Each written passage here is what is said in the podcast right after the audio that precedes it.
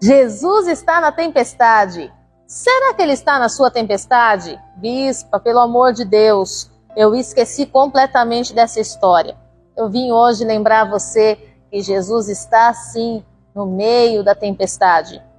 Principalmente quando ele foi convidado a estar no barco no início da viagem.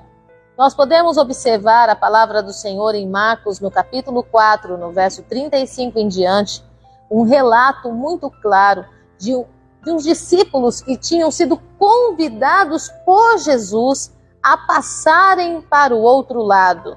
Note, eles tinham sido convidados por Jesus. Passemos para o outro lado. Quando nós olhamos isso, nós vemos que Jesus estava o quê?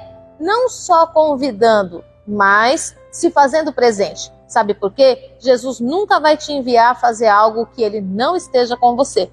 Então, Jesus entra naquele barco, ele vai ali para a popa do barco dormir, enquanto os discípulos vão trabalhando para que o barco chegue ao outro lado. Contudo, no meio do caminho, uma terrível tempestade toma conta daquele mar, ondas que vinham e cobriam o barco. E aqueles discípulos, apavorados com aquela tempestade, se esquecem que Jesus estava ali. E quantas vezes nós não fazemos isso? Convidamos Jesus para estar conosco, recebemos a proposta dele, sabemos que ele está junto conosco, mas quando vem a tempestade, parece que tudo tira a nossa visão e a nossa confiança que aquele que nos enviou, aquele que nos chamou, vai ser fiel para ir com a gente até o fim. A palavra do Senhor diz esses discípulos apavorados, aterrorizados, foram até Jesus, dizendo: O Senhor não se importa que pereçamos? Olha isso! Se Jesus estava no barco e o barco afundasse e tudo se destruísse, como se manifestaria o poder do Filho de Deus?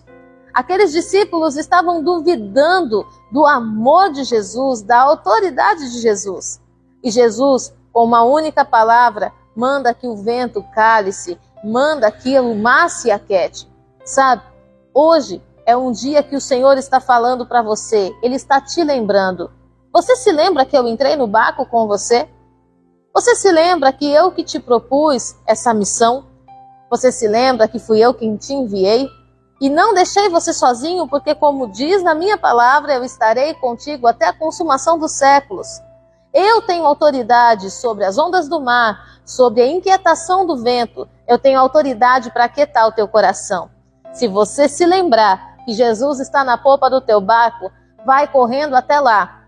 E o que é a popa do barco, bispa? É o lugar secreto, o lugar onde ninguém vê, o lugar que está ali escondidinho. E esse é o lugar onde você encontra o Senhor. Saia do território da tempestade, saia daquilo que limita a tua visão e vá à popa do barco para que o Senhor possa falar contigo. Eu tenho certeza que você não vai sair desse lugar sozinha. E o mesmo Jesus que te enviou, ele vai subir com você e vai repreender toda a inquietação que tem cercado a sua vida, a sua casa, o seu ministério e a sua família.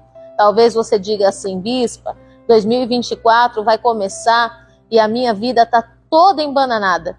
Eu não sei nem por onde começar. Se você chamou Jesus para estar nesse barco, chama ele agora, para que ele possa organizar mas eu quero te dar um conselho: priorize o reino de Deus, priorize Jesus. Muitas vezes nós passamos o ano inteiro tentando resolver as coisas da nossa vida do nosso jeito, querendo que a nossa sabedoria, as nossas estratégias resolvam os problemas. Ei, Jesus está no barco.